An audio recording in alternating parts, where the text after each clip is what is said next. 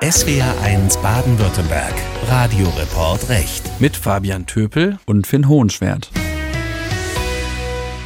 Kunst und Recht passen auf den ersten Blick nicht wirklich zusammen.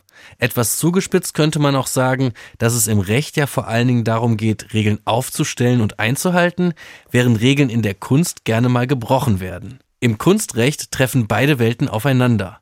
Aber was genau ist eigentlich das Kunstrecht? Darüber sprechen wir heute mit dem Kunstliebhaber, Kunstsammler und vor allem Kunstanwalt Professor Dr. Peter Raue. Er ist Rechtsanwalt und Honorarprofessor für Urheberrecht an der Freien Universität in Berlin. Daneben engagiert er sich seit Jahren aktiv und auf vielfältige Weise in der Kunst- und Kulturszene. Wir freuen uns sehr, dass er heute mit uns über Kunst und Recht redet. Hallo, Herr Raue. Hallo, ich grüße Sie. Herr Raue, wenn man Sie im Internet sucht, stößt man immer wieder auf Ihren Spitznamen, Mr. MoMA. Es ist ja eine Anspielung darauf, dass es Ihnen 2004 gelungen ist, die Kunstwerke des New Yorker Museum of Modern Art nach Berlin zu holen und dort sehr erfolgreich auszustellen. Vielleicht können Sie uns, bevor wir danach etwas juristischer werden, einmal erzählen, wie Sie das damals eigentlich geschafft haben. Die Geschichte ist einfach und lustig. Ich saß mit dem Chef des MoMA in Schöneberg an einem Sommerabend und wir diskutierten einen Rechtsfall, nämlich die Restitution eines Bildes, wo ich die Anspruchsteller vertreten habe. Dieses Thema hatten wir sehr schnell abgehandelt und dann habe ich ihn gefragt, sag mal, was macht ihr eigentlich während der Zeit des Umbaus des MoMA-Gebäudes? Da sagte er, da gehen wir mit unseren besten Werken auf Tour. Wir haben schon mit Madrid und wir haben mit Frankfurt und wir haben mit dem und dem geredet. Und dann habe ich zu ihm gesagt, das ist alles Unsinn, was du sagst. Du kommst nach Berlin und zwar sieben Monate. Das tut den Bildern gut und dann habt ihr eine ganz andere Marke hier in Berlin. Dann sind wir nach Amerika gefahren und haben mit ihm verhandelt über jedes einzelne Bild, ob der Gauguin noch dazukommen kann, ob der Picasso noch ausgeliehen werden kann. Und dann ist die Ausstellung gestartet mit einem wirklich wahnsinnigen, auch finanziellen Erfolg. Wir hatten kalkuliert, dass die Ausstellung uns 10 Millionen kostet, sie hat aber 15 Millionen gekostet und wir haben immerhin noch etwa genauso viel an Gewinn gemacht, einen hohen Millionenbetrag, den wir dann in eine Stiftung gegeben haben, die die Aufgabe hat, nur zeitgenössische Kunst von Künstlern, die nicht älter sind als 40 Jahre, zu kaufen. Das läuft sehr gut. Also eine Erfolgsgeschichte. Vielleicht können Sie uns mal mitnehmen, so ein typischer Tag in Ihrer Kanzlei. Was ist denn so ein ganz klassisches rechtliches Anliegen, mit dem ein Künstler zu Ihnen in die Kanzlei kommt? Also der kommt entweder in die Kanzlei und sagt, meine Bilder sind irgendwo abgedruckt worden, ohne dass ich dafür Geld bekommen habe.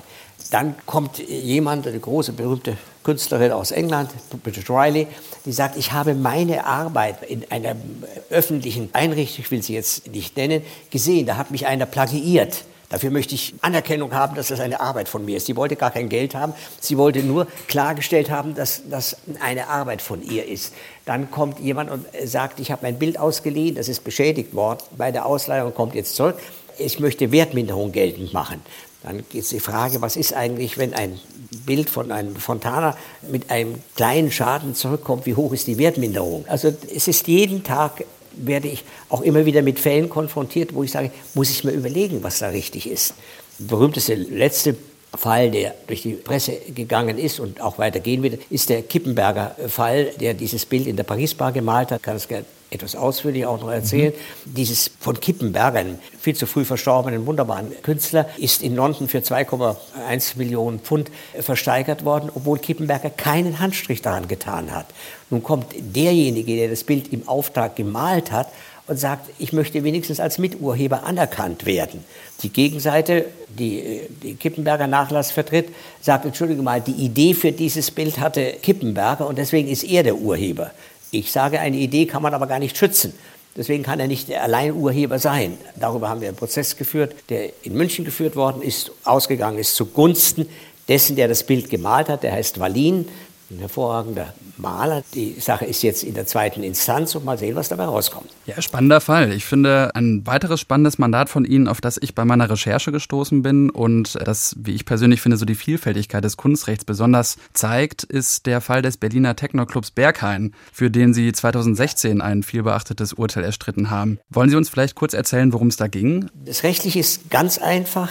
Die Berghain hat jahrelang die Karten verkauft mit 7% Mehrwertsteuer. Nach vielen Jahren kam das Finanzamt und hat gesagt, alles falsch, du musst 19% zahlen. 7% Mehrwertsteuer zahlt man bei Hochkultur, Also Karten, die ich in der Philharmonie kaufe. Dagegen, wenn es um Vergnügen geht, Clubs geht, dann ist das in aller Regel eben eine vergnügliche Veranstaltung und dafür sind 19 Prozent zu zahlen. Das war ein Betrag von rund 5 Millionen, den das Finanzamt gerne gehabt hätte.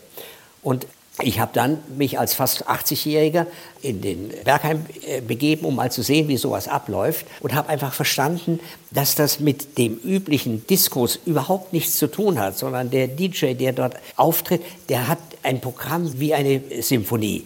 Es gibt Leute, die gehen um 4 Uhr in der Früh dorthin, weil der DJ aus Los Angeles oder aus Tel Aviv auftritt. Das ist wie wenn ich ins Konzert gehe, weil Herr Petrenko dirigiert. Und ich habe also verstanden, dass das in der Tat nicht nur ein dass man sich dabei auch vergnügt. Ich vergnüge mich auch, wenn ich Musik anhöre sondern darum geht, dass das ein, ein Kunstwerk ist, das da produziert wird. Es ist uns gelungen, die Richter, die am Anfang offensichtlich gegen uns waren, davon zu überzeugen, dass in der Tat Kunst entsteht, dass da nebenbei getanzt wird und dass es Darkrooms gibt und alles sowas. Das ändert nichts so das Gericht an der Tatsache, dass hier Kunst entsteht und dass die DJs, die dort auflegen, nicht äh, eine Platte nach der anderen auflegen, sondern ein Programm haben. Es gibt einen Höhepunkt, das, äh, das geht ja über drei, vier Stunden oft, so eine Phase.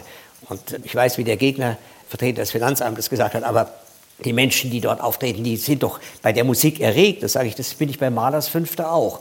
Also das ist, das ist kein Argument. Also das war schon ein schöner und spannender Fall und der Respekt bei meinen Kindern und deren Freunden, dass der alte Mann Bergheim vertritt, äh, ist dadurch entschieden gestiegen. Vielleicht hätten die Richterinnen und Richter auch mit Ihnen ins Bergheim gehen sollen, um das mal sich anzugucken. Sie haben es mir so geglaubt. Wie bekommt man als ja. Techno-Club jetzt dann dieses äh, künstlerisch wertvolle Emblem? Naturgemäß hätte ich fast schon gesagt, haben andere Clubs nachgefragt, kannst du das nicht für uns auch machen?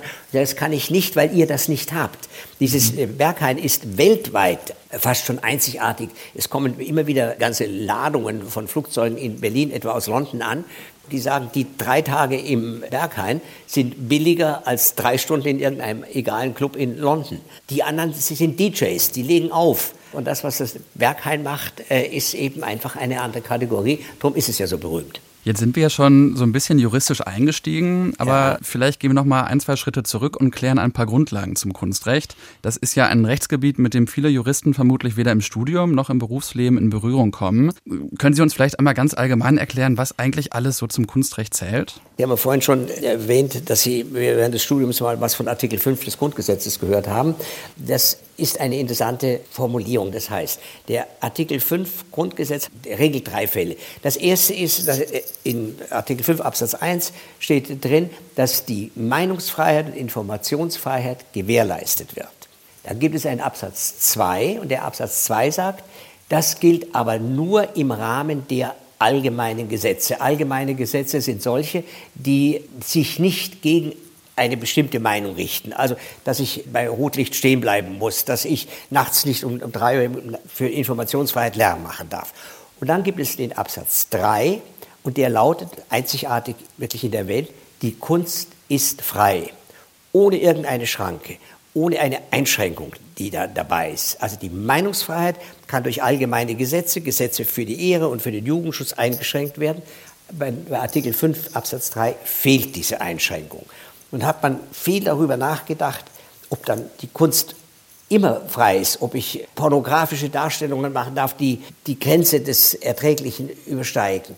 Und da hat das Bundesverfassungsgericht ja in vielen Entscheidungen klargestellt, dass die Kunstfreiheit nur dann eingeschränkt werden darf, wenn derjenige, der die Kunst ausnutzt, gegen die Menschenwürde verstößt, gegen die Grundbegriffe des demokratischen Zusammenlebens. Das sind wir gleich bei der ganzen Antisemitismusdiskussion.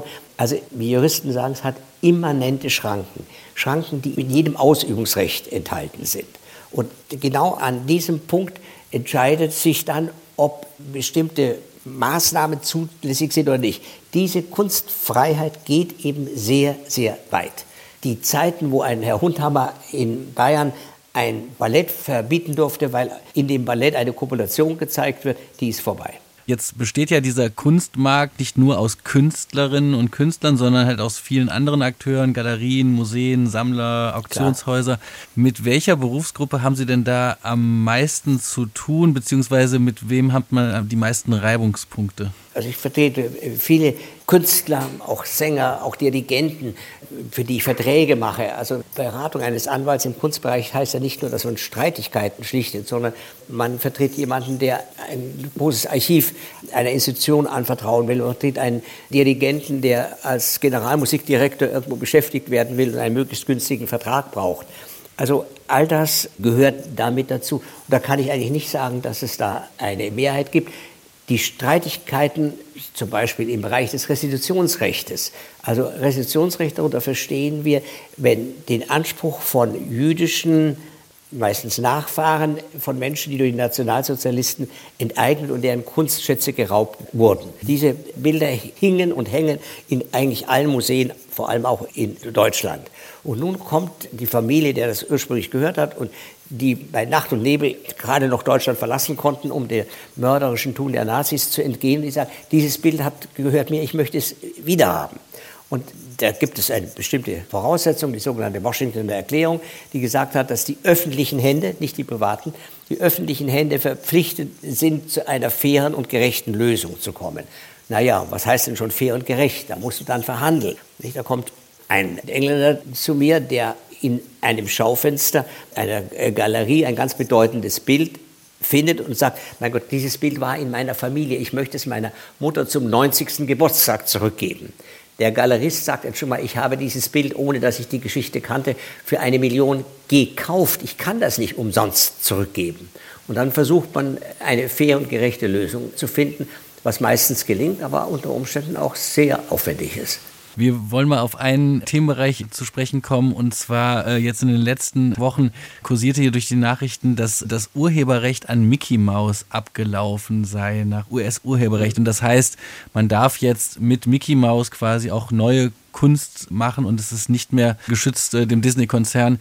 Ähm, würde das nach dem deutschen Urheberrecht auch so gelten und ist es dann ja. quasi so, dass, dass Künstler dann nach einer gewissen Zeit so ein bisschen die Macht über ihre Kunstwerke dann verlieren? Also Künstler können es nicht verlieren, denn die Urheberrechte verjähren, wie wir sagen, 70 Jahre post mortem autoris, nach dem Tod des Autors. Dann aber ist es mit den Urheberrechten auch vorbei. Also vor ein paar Jahren sind die Urheberrechte an den Arbeiten von Wilhelm Busch abgelaufen. Innerhalb weniger Wochen kamen vier oder fünf Verlage Bücher von ihm angeboten, weil das frei ist. Kein Mensch würde auf die Idee kommen, dass man, wenn man ein Buch äh, von Goethe kauft, dass da irgendjemand noch was dran verdient. Aber das gilt eben auch. In zwei oder drei Jahren werden die Rechte von Bert Brecht frei. Also ob diese 70 Jahre und in heutiger Zeit noch eine angemessene Jahreszahl ist, ob man das nicht verlängern müsse, darüber wird viel diskutiert. Aber wenn mal die Urheberrechte wegfallen, dann kann man mit einem Theaterstück machen, was man will. Man kann es umschreiben, man kann es verwurschteln, man kann es plagiieren, alles. Die Erben des dann 70 Jahre postmortem Autors, 70 Jahre nachdem der tot ist, sind es meistens die Kindeskinder. Die haben halt dann nichts mehr davon, was der Ur-Urgroßvater geleistet hat. Ja, Herr Rauer, wir kommen jetzt leider schon so langsam zum Ende unseres ja. Gesprächs. Vielleicht abschließend noch, wie können wir uns eigentlich Ihren beruflichen Alltag vorstellen im Kunstrecht? Sind das nicht zwei völlig unterschiedliche Welten? Auf der einen Seite die manchmal etwas konservative Juristenwelt und auf der anderen Seite die bunte Kunstszene? Nein, gar nicht. Der Alltag sieht so aus, dass ich wie jeder meiner 35 Partner und 80 Anwälte, die hier arbeiten, wir gehen in der Früh ins Büro und ich fange das Arbeiten an. Ich entwerfe Verträge, ich schreibe Klageschriften, ich höre mir die Leiden oder die Probleme der Künstler an, die sagen, ich habe eine Skulptur in Auftrag gegeben bei einer Gießerei und die ist einfach beschissen gearbeitet worden, ich will das nicht zahlen. Der ähm, Gießer sagt, ich habe alles völlig richtig gemacht. Also dann kommt natürlich bei mir hinzu, dass ich davon überzeugt bin, du kannst Kunstrecht nicht machen, wenn du dich für die Kunst nicht interessierst. Also wenn heute jemand käme und sagt, du pass mal auf, könntest du mal den Transfer eines großen Fußballspielers von Real nach Madrid nach äh, Hamburg organisieren, dann würde ich sagen, erstens weiß ich nicht, wie der Fußballer heißt und zweitens verstehe ich davon nichts. wenn zu mir jemand kommt und sagt, ich möchte warten auf Godot, ein Stück, in dem vier Männer auftreten mit Frauen spielen, darf ich das? Dann erwartet er, dass ich weiß, wer Samuel Beckett ist, dass ich weiß, wer in dem Stück da ist. Also das heißt, die Künstler, die man vertritt, erwarten von dem Anwalt, dass er von der Sache was versteht, dass er die Bücher eines Autors, der sich gegen Plagiate wehren will, kenne. Und insofern ist mein Interesse, meine Neugier im Kunstbereich mit meinem Beruf identisch und deswegen mache ich ihn auch noch mit über 80 Jahren mit großer Leidenschaft. Das war der Radioreport Recht für heute. Vielen Dank fürs Zuhören. Am Mikrofon verabschieden sich Finn Hohenschwert und Fabian Töpel.